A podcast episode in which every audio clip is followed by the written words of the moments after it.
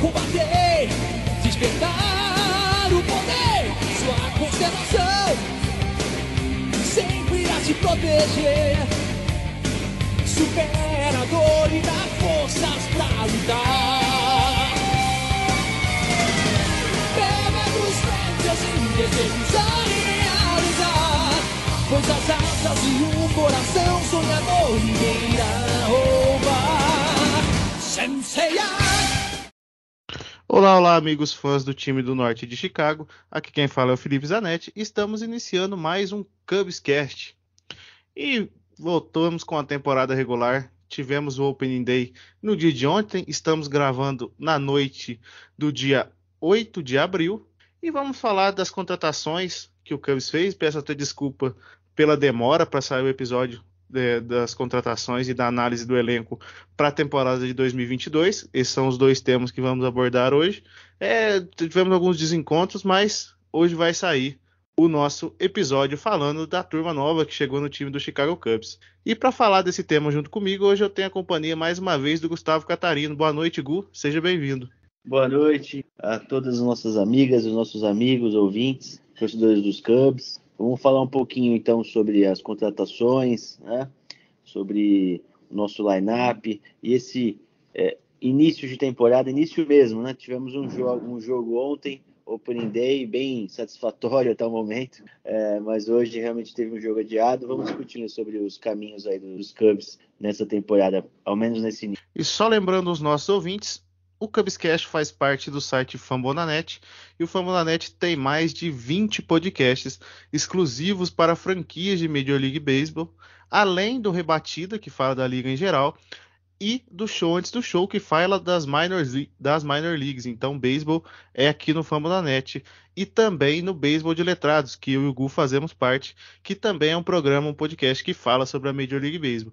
Então, se você está acompanhando a MLB esse ano, saiba que tem muito conteúdo para você curtir, muita análise de gente muito boa fazendo esse trabalho para nós. Mas enfim, Gu, é, voltamos do, depois do lockout, né? E o Cubs fez bastante movimentações. Acho que só uma de grande impacto, né? Antes do lockout a gente tinha trazido o Marcos Stroman e depois do lockout não tem como não falar, né? Seiya Suzuki chegou e você tá empolgado? Já tá cantando Meteoro de Pegasus e, e abertura do Cavaleiro do Zodíaco? é, então, é, a gente discutiu bastante sobre isso, né, internamente. É, no primeiro momento, um pouco de receio, falo de minha parte, né, pelo contrato um pouco longo e tudo mais, é, e em razão da adaptação natural que os japoneses e orientais em geral têm na Major League sempre tem um risco né, inserido. A gente até falou isso no, no podcast do, do Beisebol dos Letrados, discutimos sobre isso quando falamos sobre a divisão central da Liga Nacional. É, mas vendo os primeiros jogos, especialmente aí do Spring Training, eu até já brinquei algumas vezes sobre o swing de, do, do, do Seiya, que realmente chamou, do Seiya Suzuki, que chamou a atenção de muita gente, né? E de mim também. Um swing bem natural, e você vê que é um cara bem atlético, claramente você percebe que ele tem uma afinidade muito grande com a beisebola. Então, realmente começa a empolgar a gente, né? E o primeiro jogo dele, ontem, muito bom, jogando contra uh, o, o, Burns, e ele não intimidou em nenhum momento, pelo contrário, já começou o primeiro at-bat dele, foi muito bom, ele uh, uh, utilizou muito bem, se defendeu muito bem da, na, na, zona strike também, conseguiu um walk ali de, de, depois de diversos arremessos, teve uns dois arremessos assim bem perigosos realmente para conseguir o strikeout ele não caiu nos arremessos com bolas de efeito do, do Burns. Então chamou bastante atenção e depois teve corridas, rebatidas, é, foi muito bem no jogo de ontem, né? Foi um dos destaques da equipe. Então, realmente a gente começa a se empolgar bastante com o Seiya Suzuki aí, até para prêmios de calor do ano, do Year. Vamos ver como ele se sai. Mas é um cara. É, os números já são impressionantes, né? Nos tempos de beisebol japonês. Completo, um jogador realmente completo em todos os campos, muito rápido, potência, average alto. E se ele conseguir entregar uns 80% isso pelo menos, por exemplo, na Major League, já vai ser um jogadorzaço. Vamos ver como se sai. E você citou dos números do Suzuki, é só dando uma contextualizada para os nossos ouvintes. É, ele jogava na NPB, né, na liga principal japonesa. Ele começou com 18 anos já no nível principal da liga japonesa. Mal comparando, eu faço até essa brincadeira que eu falo que a Liga Japonesa é AAA com, grife, com grife. E é mais ou menos isso, cara. Assim, para um jogador que começou com 18 anos, teve nove temporadas de experiência na, na, na NPB, ele é um cara que, principalmente nos últimos quatro anos, que é onde ele entrou no auge físico dele, a partir dos, é, perdão, no, dos últimos seis anos, né, desde 2016, é, que ele fez 21 anos. O menor OPS que ele teve nesses últimos seis anos, OPS, que é a, a porcentagem base mais o slugging, foi de .996. Isso, em Major League Baseball, seria um cara que estaria perto ou brigaria para MVP. É, na, na NPB ele era um dos principais rebatedores da liga. Lógico, igual o falou, não vai traduzir, assim, provavelmente, né? Não vai traduzir o que ele fazia na NPB, mas é um cara de muito potencial. É, eu sou um pouco cético com jogador japonês, porque, principalmente rebatedor. Pitcher eu ainda tenho um pouco mais de confiança. Mas rebatedor, se a gente puxar os últimos 15 anos, teve um que deu certo, na minha opinião, que foi o Otani. Então, eu ainda prefiro esperar mais um pouco mas se puxar os últimos seis anos, o menor OPS foi .936, perdão, tinha falado 996, mas nos últimos quatro anos, todos acima de mil. Todas as temporadas batendo mais de 30%, todas as temporadas com mais de 540 de slug, quase todas as temporadas com praticamente mais de é, 40% em base. Teve uma que foi 38,9 e a outra 39,8. Então, se tem um jogador para a gente se empolgar vindo do Japão, é ele mas calma, paciência, que é uma adaptação difícil. Ele vai ver muitos mais arremessos com velocidade mais rápida, é, que não tem tanto no Japão. É, bolas de efeito ainda tem bastante no Japão, mas na, na Major League é diferente.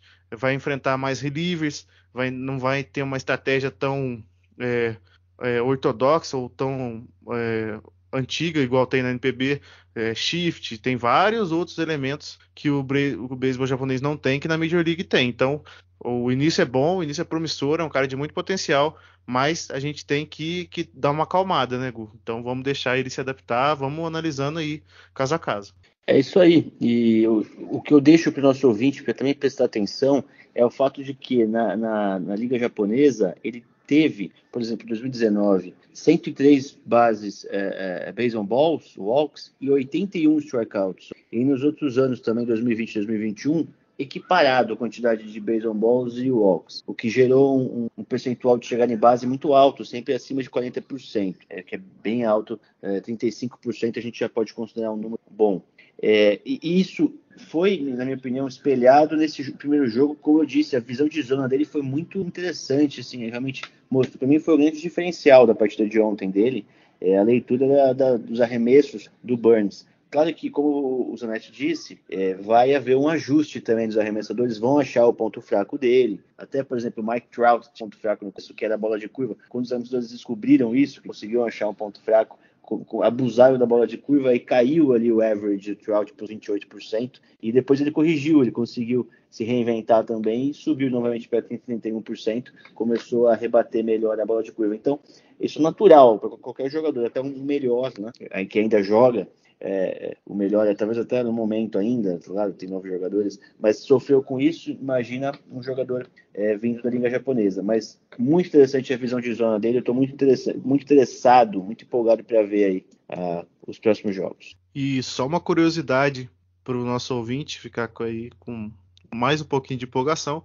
A idade que ele chega na Major League Baseball, 27 anos, é a mesma idade que Tiro Suzuki chegou na Major League Baseball em 2021.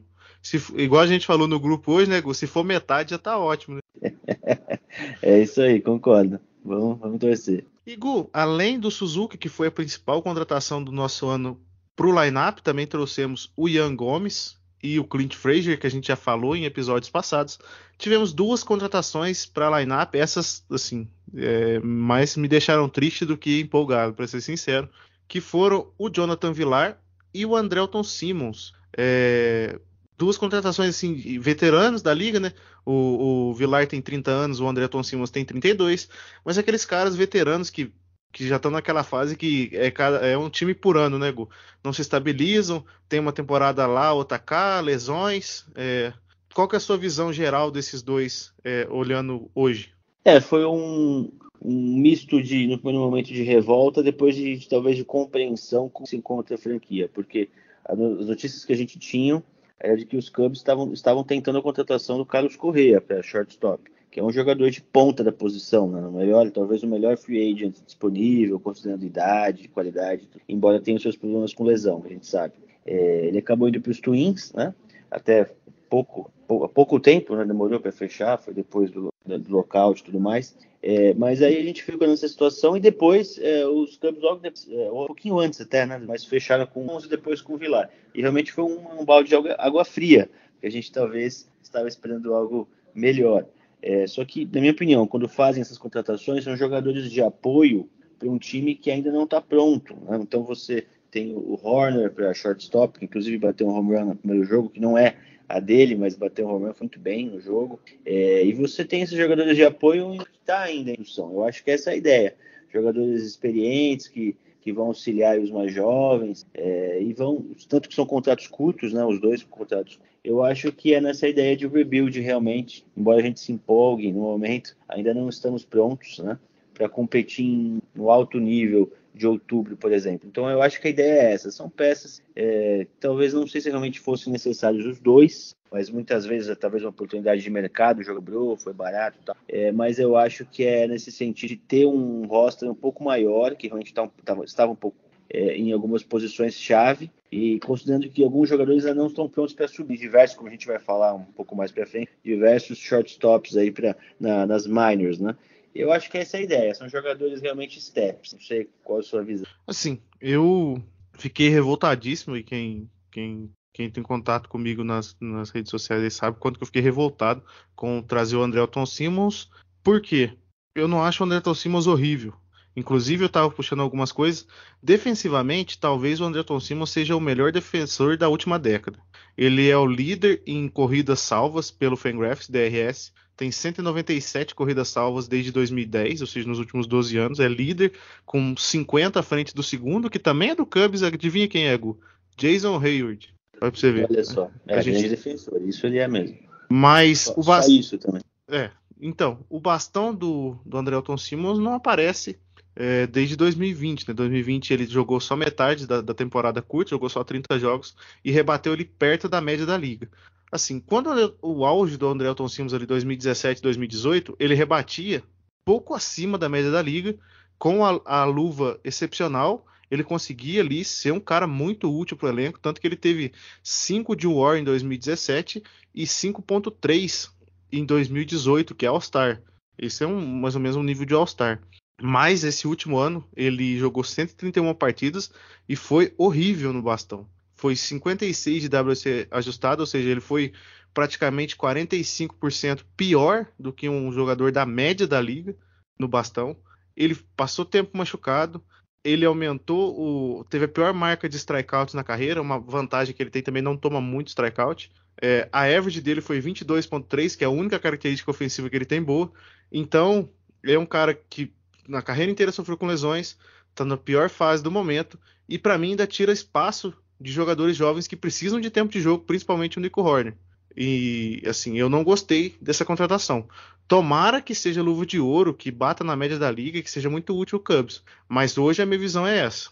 Do Jonathan Villar, eu acho que ele é um pouco melhor. Ele já teve mais temporadas é, acima da média da liga. Só que o Villar é uma montanha russa. No ano ele vai super bem, tem 40 bases roubadas e, e 20 home run.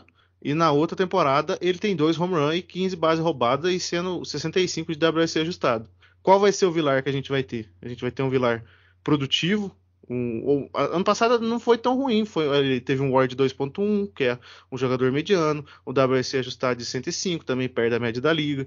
Teve 18 home runs, 14 bases roubadas. Então, é um cara útil, só que mais uma vez, é um cara que tira espaço de jogadores que, por exemplo, ele vai disputar é, posição com o próprio Horner, com o Madrigal, talvez, para jogar na segunda base. É, pode ser um Platão na terceira base com o Isdon, que eu acho que faria mais sentido, mas eu acho também que é, nada mais do que um cara útil. Então, são duas contratações que, é, olhando hoje, com a visão de hoje, eu não gostei tanto. Tomara que me calem a boca e que joguem muito. Mas hoje eu fico um pouco pessimista com esses dois. E aí, só para fechar, a relação aos contratos, né? Os Simmons foram 4 milhões, um ano só, já é free agent no ano que vem. E o Vilar 6 milhões e tem um option para o ano que vem, mas é um option até mútuo, então os Cubs têm que manifestar o interesse. É, eu, isso me leva ainda mais a crer que são realmente peças é, transitórias, que não é uma ideia da franquia ter esses caras como jogadores aí é, de médio e longo prazo, né? Mas é como o Zanetti falou, concordo com você.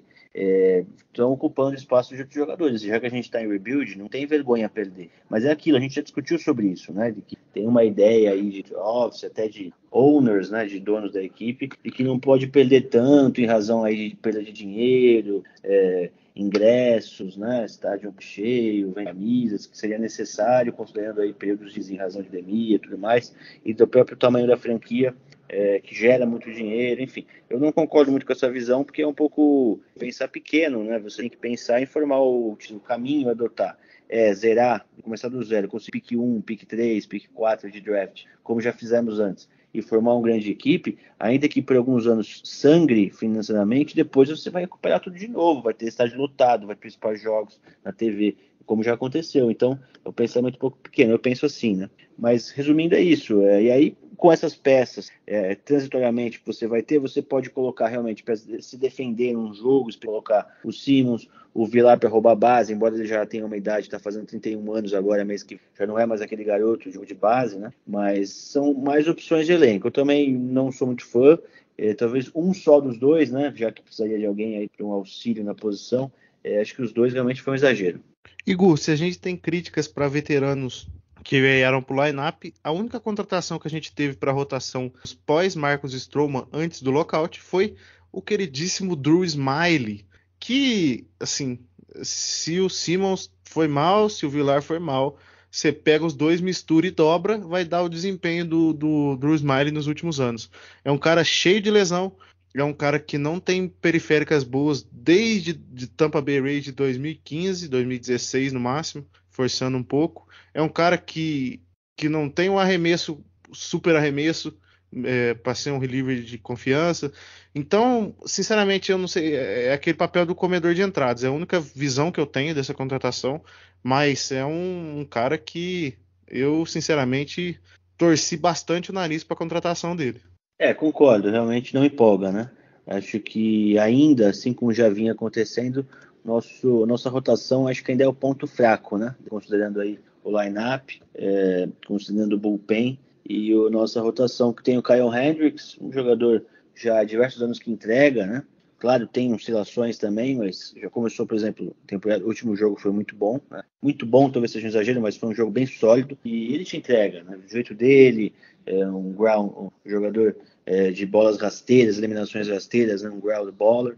Mas tirando isso, o Strowman foi uma aquisição, como você mesmo mencionou, é, que também não acho que é um grande ace de uma equipe, mas é um jogador muito bom.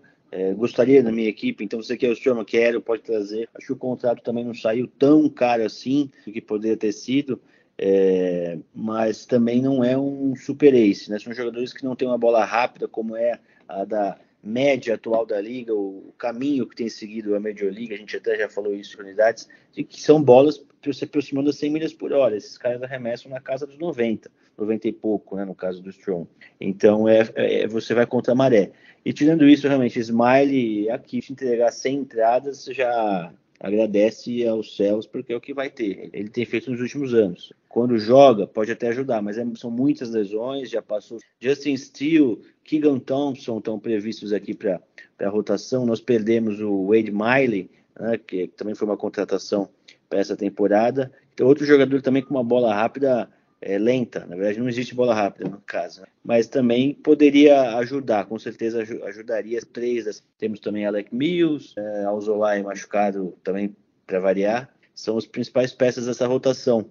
É, né, Zanetti? Não sei se você quer destacar mais. Não, é, eu quero destacar que já tivemos a experiência de Justin Steele e Keegan Thompson como relievers e como starters no ano passado. A gente já avaliou os resultados nos, nos, nos programas falando da temporada passada e a gente sabe o que vai acontecer. Os dois não servem para ser starter. É simples. O cara para jogar é uma entrada e para abusar do melhor arremesso deles, principalmente o estilo é a bola de curva, o Thompson é bola rápida. quando esses caras precisam enfrentar o cara duas, três vezes no lineup, uma hora eles vão entregar. Não é a deles, já já está comprovado. Eu acho que eles vão ser o tampão para quando Miley, Alzola e Mills voltarem. Aí vai ser aquela briga de foice no escuro para ver quem vai ser os dois que vão completar a rotação. Mas hoje é, não, não, não, não gosto da nossa rotação, com exceção do Kyle Hendricks e o Stroma. Se o Steele e Thompson no bullpen, aprovo, acho que que são boas peças. Agora, quando passa para rotação, aí dá uma pegada. Mas, Gu, para a gente fechar a, o round de contratações do Cubs pós-lockout, a gente trouxe uma leva de relievers experientes, né? Todos os relievers acima de 29 anos, trouxemos cinco na batelada. É, todos acima de 29 anos e quatro dos cinco acima de 32 anos. Um é o David Robertson, Michael Givens, Chris Martin, Daniel Norris e Jess Chaves. E assim, nomes que a maioria, Robertson, Givens, principalmente, já tiveram grandes momentos como reliever. Chris Martin também já não, é, não foi tão mal é, na maioria das vezes. E o Jess Chaves também, no próprio Cubs, teve seus momentos, né? Eu acho que, assim, reliever é, tem que buscar essas alternativas. Eu acho que foram nomes que podem contribuir, mas para mim foi aquele balaio, trouxeram um monte e vamos ver o que, que salva desses caras. Não sei o que, que você vê desse assunto. Eu vejo igualzinho. Eu penso que a contratação de reliever tem que ser assim mesmo. É, você tem aqueles elites da liga, mas o custo-benefício desses caras não é muito bom, né? Como a gente viu com o Kimbrel, porque o reliever ele oscila muito, né? Não é um cara tão confiável como um starter. Você pagar 15 milhões, 18 milhões por temporada para ele é muito arriscado. Então, você contrata esses caras a preço de custo, digamos assim, é, contratos realmente muito baixos, próximo do mínimo da liga, é, e você traz no bacião, como os clubes fizeram, com nomes já consagrados, já tiveram grandes momentos. Se desses 5 e 6, 5, 3, 2, 3 tiverem, entregarem, a gente já tem um bullpen interessante, porque você tem ainda o Rowan Wick, é, que vem já de, de dois, né, dois, três anos aí, é, bons, bons, já, um jogador confiável de, de bullpen. Então você acaba formando um bom bullpen, né? É, eu, eu gosto do nome do, por exemplo, do Michael Givens. É, acho que ele também estava um pouco perdido lá nos Orioles, né? Com a dificuldade de estádio, de equipe, para segurar algum placar ali. É, eu acho que ele pode entregar bastante aqui para gente. E, é um... e, e, depois que saiu do, do Orioles, ainda foi pro Rocks, né? Que é o cemitério.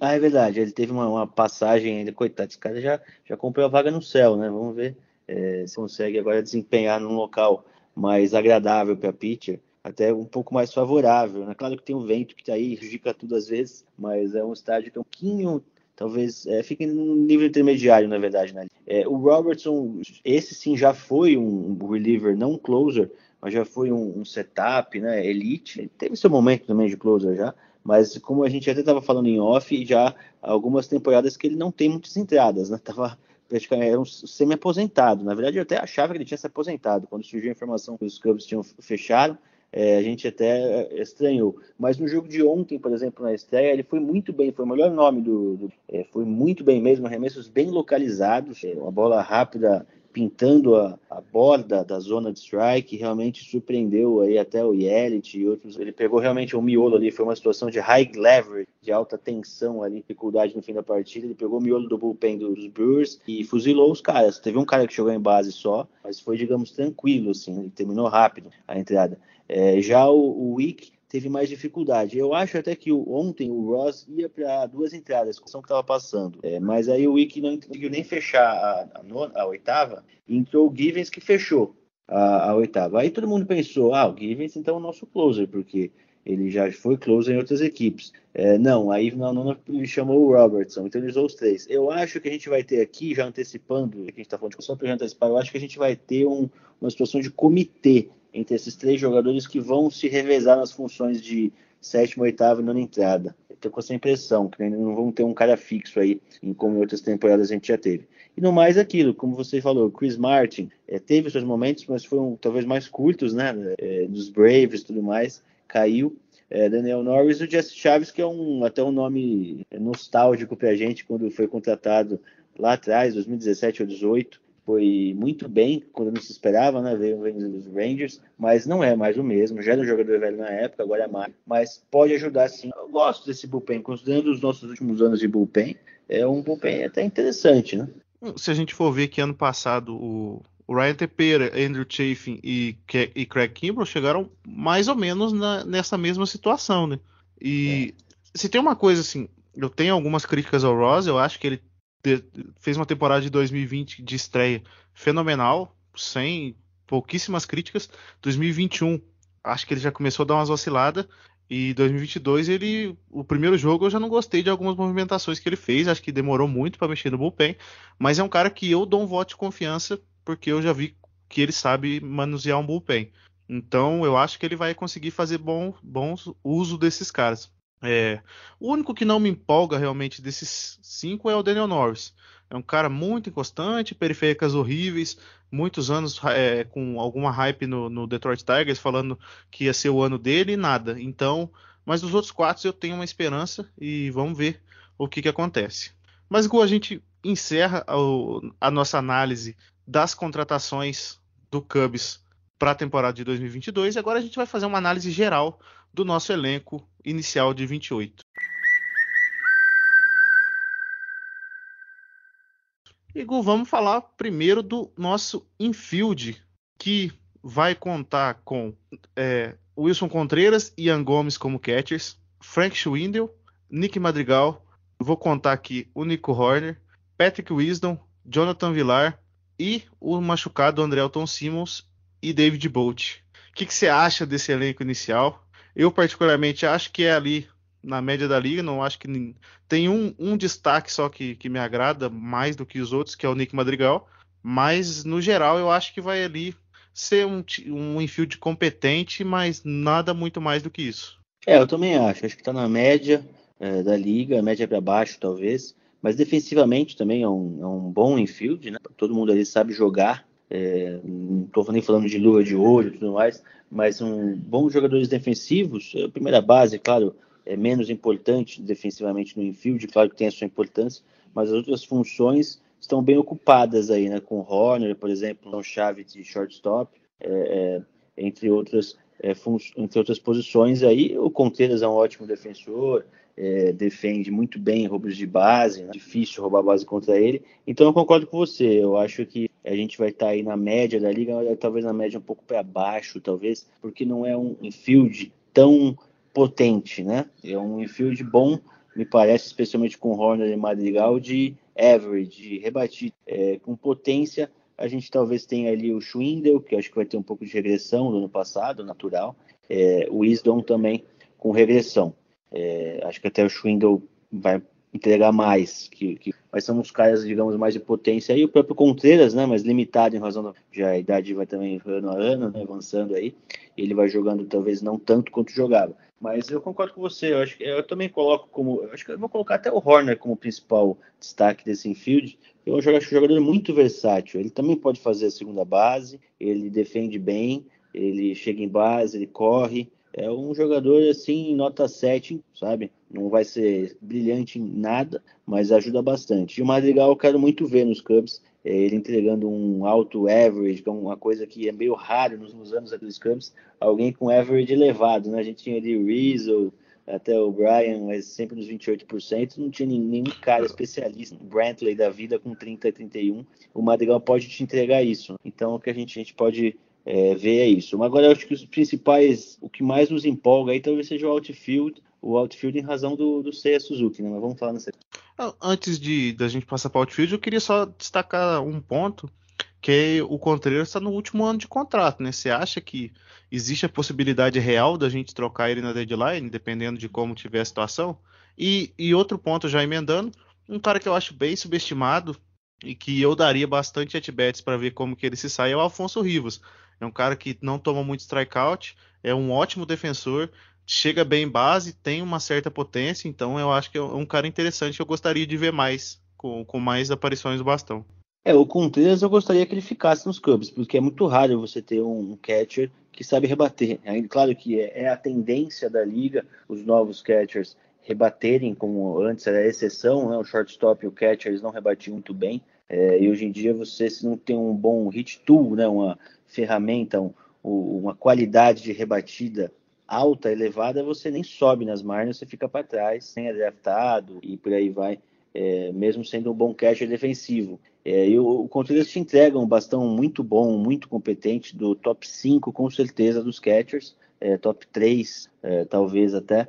E, mas aí você perde ele você vai ter quem para repor? Não tem ninguém catcher. Os Cubs tiveram a Maia como grande uh, é, prospecto que meio que ficou pelo caminho até agora, né? Não estourou ainda, tem nada pronto, embora já vários anos nas minors. Então vai ter que contratar alguém se você perde o Contreras. E não vai ter ninguém na mesma qualidade, é, pelo menos ao menos um preço similar, né? Agora tem que ver quanto que ele está pedindo para renovar as informações que a gente tem não são nunca foram muito claras em relação ao Contreras, mas até pelas manifestações dele no Twitter e tal, que ele gosta, né, às vezes soltar uma é, de que não estão andando, não estão evoluindo as negociações, não sei se ele está pedindo muito, se os Cubs não, não têm interesse, o que eu acho que seria um erro, é, você oferecer algo em 15 milhões por ano, no Contreras, eu não sei se ele tem interesse nisso, um contrato talvez de cinco anos, alguma. Eu acho que seria um bom negócio, que você garante um catcher até para essa nossa próxima geração aí, ele ainda tem idade para isso. É difícil você ter um catcher dessa qualidade. Não gostaria que ele saísse, mas se ficar claro que não vai ter como renovar, tem que sim aproveitar a janela do meio até o meio de temporada para fazer a trade e buscar mais alguns prospectos, como a gente fez no ano passado nessa mesma altura, no meio de ano aí, perto da deadline. É, aí sim a troca aí a gente vai com a razão vai não vai com a emoção e agora a gente vai realmente passar para o outfield no outfield é, temos Rafael Ortega Ian Rapp Seiya Suzuki Jason Hayward Clint Frazier e Michael Hermosillo. Desses seis, eu acho que vai acabar sobrando para alguém quando o roster diminuir para 26. Acho que vão, vai sobrar ou para um desses outfielders ou para o Rivas e um pitcher. Mas assim, eu acho que é, são é um balaio de aposta com o Jason Hayward que a gente sabe que tomara que entregue, mas acho bem bem improvável. Tomara que, que consiga extrair alguma coisa dele, mas é um, outfield que é, Ian Rap, a gente sabe da montanha russa que é. Foi relativamente bem ano passado. Vamos ver como vai ser esse ano. Clint Frazier, praticamente enxotado, praticamente não, enxotado do Yankees. Vamos ver como se sai, um cara de muita potência. Hermocílio já se provou que é um, apenas um Platum para canhoto. Acho que é útil, mas não sei se com, com, essas outras opções ele vai ter espaço. Aí o, o Ortega também, um cara mais velho e que teve um bom ano ano passado, principalmente depois das trocas, teve um, algum momento, mas também nada além disso. E então eu acho que a esperança fica no Suzuki, realmente ser o que a gente está tá vendo nesse, nesse primeiro contato, e o resto ver se salva alguém, né? É isso aí, você já fez o resumo da turma, eu concordo. É, a tendência é Hayward posicionado no, no campo central, né? Ele tem, tem jogo, até jogou nessa primeiro jogo, embora ele de origens é um jogador de campo direito do, do outfield. É, com o Ian Happ, me corrija se estiver enganado, jogando do lado esquerdo e o, e o Seiya Suzuki do lado direito. Foi isso que aconteceu no primeiro jogo. Olha, eu acho que é um outfield bom, outfield bom, porque você tem um cara que faz a cobertura defensiva excelente, que é o Hayward, então ele te dá tranquilidade nas duas pontas aqui do, do outfield, porque o Ian Happ não é um grande defensor, é, e o Suzuki, isso a gente não tem tanta informação, dizem que ele é um bom defensor, inclusive fez uma defesa muito boa ontem, um lance difícil, uma bola bem veloz, ele correu, esticou o braço, fez uma defesa bem é, então eu acho que defensivamente se tornou com o Hayward posicionado no centro, que acho que é o que já devia ter acontecido antes, é, é, se torna defensivamente muito forte esse outfield. É, no, no bastão é um outfield é, a média um, um, pouco acima, eu acho. Se a gente tiver o Seiya Suzuki entregando o que, ele, o que se espera dele ou algo próximo. Porque o Ian Happ, querendo ou não, ele te entrega muita potência, né? Muitos home runs. Já vem de algumas temporadas disso. Ontem já teve um home run. Ele vai ser constante? Vai. Vai entregar um grande average? Não. O OBP é muito alto? Também não. Mas ele vai entregar bastante potência. Você tem um cara que defensivamente é muito bom, que no bastão é abaixo, que é o Hayward. Suzuki que pode ser estrela do time. Então, eu acho que está na média esse out, outfield é, talvez um pouquinho para cima, dependendo do, do Seiya Suzuki. Eu até gosto desse, desse, setor no momento. Clint Frazier, não vou criar expectativa nenhuma, porque é a segunda, chance, é, ter, é, segunda, segunda chance que ele tem, porque nos Indians ele foi trocado é, para os Yankees e, e, naquela troca com o Miller, né, que aconteceu para os Indians, e então já meio que já foi trocado porque talvez não acreditassem tanto nele ou ou não, né? mas nos Yankees ele realmente não entregou, teve a chance, agora está tendo mais uma chance. E eu não vou criar grande expectativa, pode ser que realmente ele tenha boostado, né, como a gente fala assim, é a tradução é, na brincadeira, que é o bust, né, aquele cara que realmente não estourou o prospecto que deu errado. Talvez seja o caso. Então, assim, o que vier dele é lucro. Defensivamente também não é grande coisa, mas vamos ver se o bastão ele consegue corrigir aí alguns problemas que ele tem. E os demais, pouco acrescentar. O Ortega, eu acho que teve um ano que não vai repetir. O statcast dele é muito baixo, não tem potência e average também, esperada é baixa. Agora, se entregar algo parecido do ano passado, a gente tem mais uma opção de lead-off, né? Como inclusive foi, salvo engano, ontem ele era o lead-off da equipe, mas realmente um reserva, nada mais do que. Hermosillo, você já falou, possivelmente vai ser um platum aí para determinados tipos de arremessadores. É, esse é o nosso, nosso time. Olha, acho que poderia estar bem pior, considerando uma situação de rebuild, né? O que é, o que é bom e é ruim, né, Zanetti? Porque a gente não vai, talvez, ficar entre os piores da liga, é o que parece, é o que aparenta, é, não também entre os melhores, mas a gente também não consegue estourar no se buscar uns, os melhores jogadores no draft. Né? É, parafraseando o que eu falei no, no beisebol de letrados, que a gente analisou as divisões central, o Cubs nem caga e nem desocupa a moita, fica nesse meio termo, nesse chove no molha, e vamos ver. Agora, Gu, vamos passar para os pitchers. Primeiro falando da rotação, minha opinião, o nosso setor mais deficitário, principalmente após os dois primeiros, que são o Kyle Hendricks e o Marcos Stroman. Na teoria, vou falar a, a nossa rotação teórica, é Kyle Hendricks, Marcos Stroman, Wade Miley, é, Adberto Alzolay e Drew Smiley. Além disso, hoje tem projetados também o Steele e o Keegan Thompson. Os cinco originais, vamos falar assim, os cinco, os cinco que eram projetados. O Kyle Hendricks eu acho que tem espaço para ele é, melhorar do que foi ano passado, porque ano passado foi horrível, a pior temporada dele da carreira com sobras. Eu acho que ele vai voltar a ser aquele cara que a gente está acostumado. É, o Marcos Stroman vem de bons anos, acho que vai agregar bastante. Provavelmente vai ser nosso melhor pitcher no ano. O Wade Meyer, igual você falou no início do programa, acho que também é um cara que pode contribuir. E dos outros, dos outros o que vier é lucro. Sinceramente, eu já perdi a esperança no Zolai, não tem mais, acho que você também. Acho que a maioria dos torcedores já perdeu a esperança. E de resto, é, torcer para acontecer um milagre. É bem isso mesmo. Esse é o setor mais problemático. Inclusive, pode é, se tornar um desastre, dependendo da situação. Algo mais ou menos que aconteceu no ano passado, né, que também acabou degringolando de uma forma bem complicada. Desse ano a gente tem o Stroman, do ano passado tinha uh, o, o Davis, né, então já é uma, uma melhora. Mas os demais nomes eu estou com você. já, já, já me antecipei, né, já fiz alguns comentários sobre isso mas não dá para esperar muita coisa, não. Eu acho que o Miley realmente lhe ajuda, como ajudou nos últimos anos. É, quando está saudável, que também é meio raro, né? não entrega tantos innings. E, mas é um, uma rotação muito é, fraca na potência do arremesso. Isso sempre me preocupa muito, porque vai contra tudo o que está acontecendo na liga. Imaginemos você um jogador, o nosso ouvinte, é um rebatedor de Major League todos os jogos enfrentam os caras agora que tá arremessando 96, 97, 98 por hora. Aí quando vai enfrentar os, os Cubs, parece aquele treinamento do Goku que ele fazia lá com, na, com altitude, não sei o que, dentro do equipamento. Quando o cara saía, ele saía voando, porque ele vai pegar os Cubs arremessando 88, 89, 86, no mais arremesso mais forte do Stroman, 92, 93, estourando. Então, meio que facilita. Você está acostumado a ver sua bola muito rápida, quando vem a bola um pouco mais fraca, com frequência, né? Talvez no começo até o cara tem que ajustar, mas vem uma atrás da outra,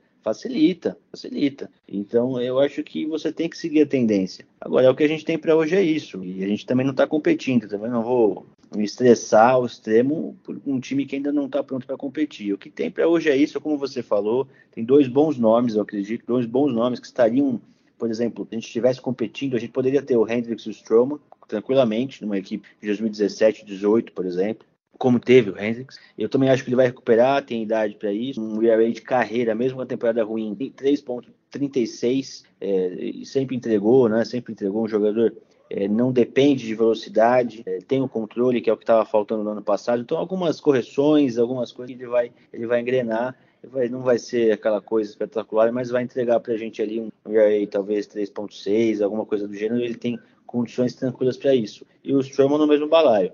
É, os demais, o que vier, eu concordo com o Luco. Também não, não boto tanta fé mais no Azolaias. Passou o momento, né, já não estourou.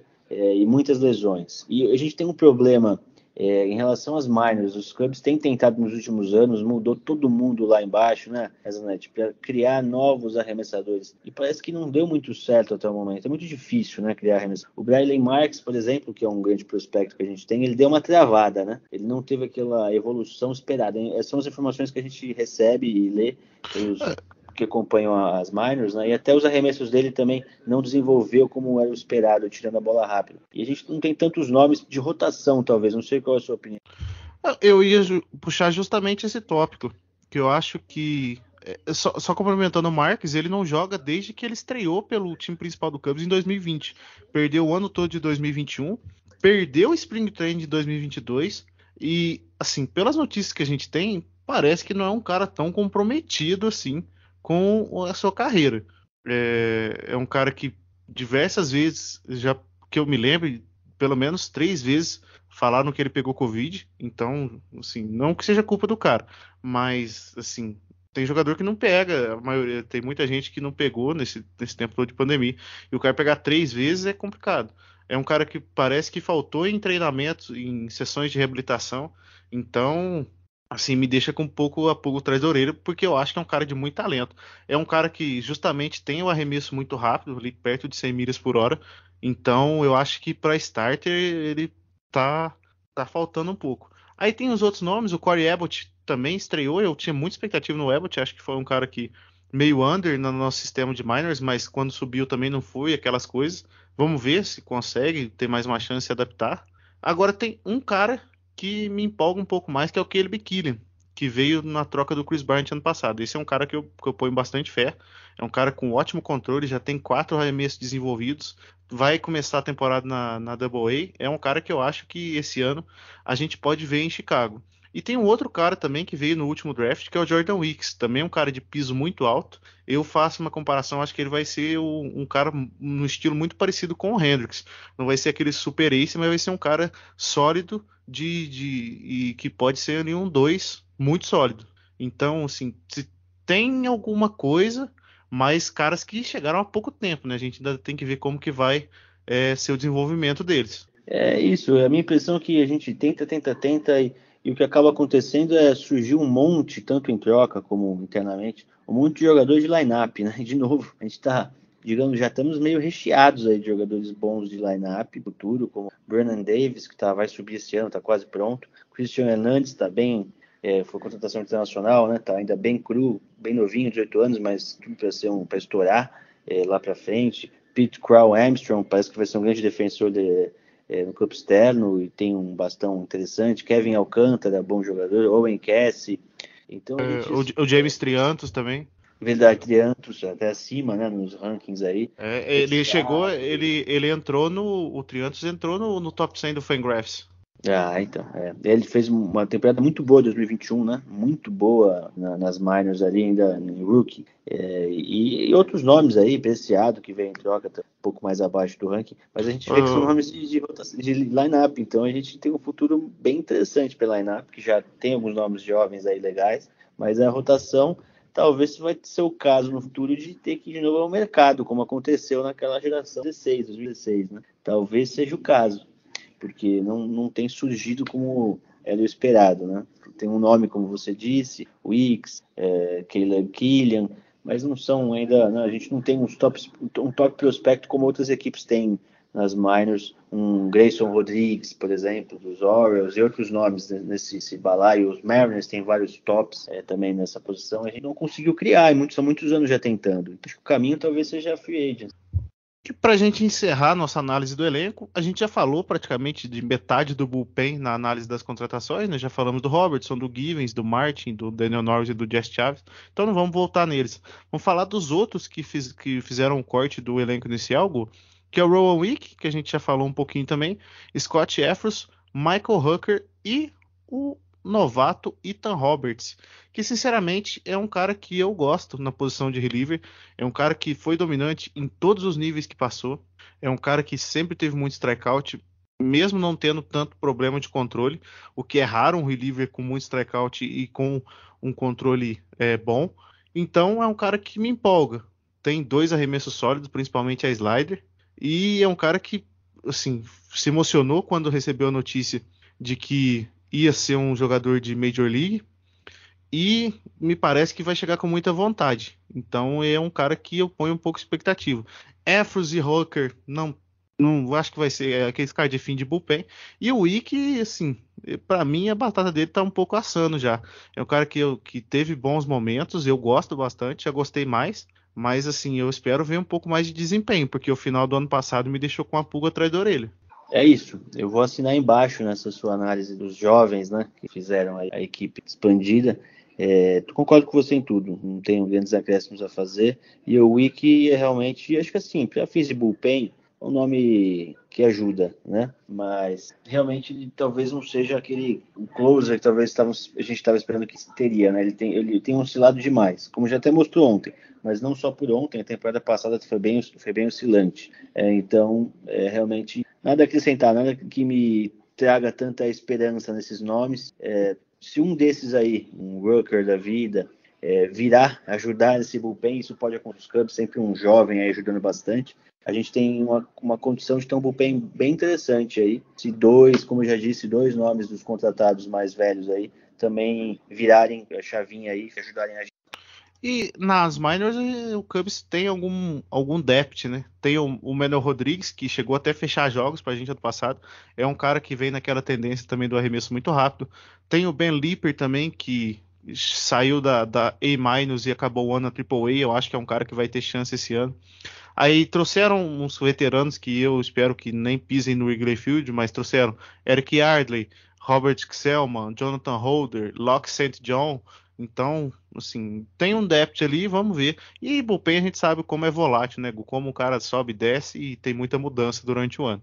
É isso aí, é verdade. São caras que realmente não não são lapidados como jogadores. Alguns vão dar certo, mas a maioria não vai dar. Infelizmente, essa é a verdade. Né? Embora a gente goste de, é, demais, nos acompanha, mas a maioria não vai dar certo. Então, se 30% desses nomes conseguirem ajudar a gente de alguma forma, já é, na minha opinião, uma grande conquista. Igor, para a gente encerrar o episódio de hoje, dá o seu panorama geral da equipe. Você acha qual que é a sua expectativa para o ano do Cubs?